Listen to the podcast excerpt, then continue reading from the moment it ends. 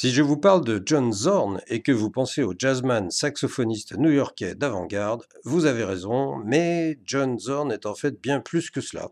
Pour commencer, John Zorn joue aussi de la clarinette, du piano, de la flûte et de la guitare. Il s'est attaqué à pratiquement tous les genres musicaux. C'est aussi un compositeur et un producteur. Habitué à déconstruire, comme on dit, il a une fascination certaine pour l'occulte et pour la Kabbale, avec une forte imprégnation juive. Zorn a en effet fondé le label de disques Tzadik et prônait alors ce qu'il appelait la Radical Jewish Culture, la culture juive radicale. C'est dans cet esprit qu'il a fondé le groupe de jazz Masada, avec différentes variantes, trio, quartet, acoustique ou non, et dont le répertoire abondant a été intégralement composé par John Zorn lui-même. Voici un court extrait d'un des nombreux enregistrements de Masada dont le titre est Tefuka, en référence aux saisons du calendrier.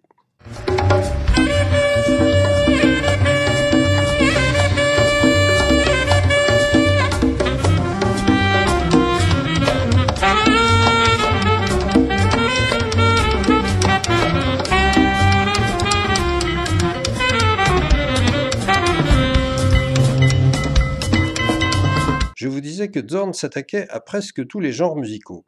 Alors, lorsque cela penche vers le côté classique, avec en plus une imprégnation juive, cela donne par exemple un col nidré, écrit pour quatuor à cordes. Il s'agit d'une composition absolument planante, où l'on reconnaît quelques notes de la mélodie traditionnelle du col nidré, un peu fragmentée, jouée par le second violon et l'alto, entre un mi très aigu tenu au premier violon et un mi grave tenu au violoncelle.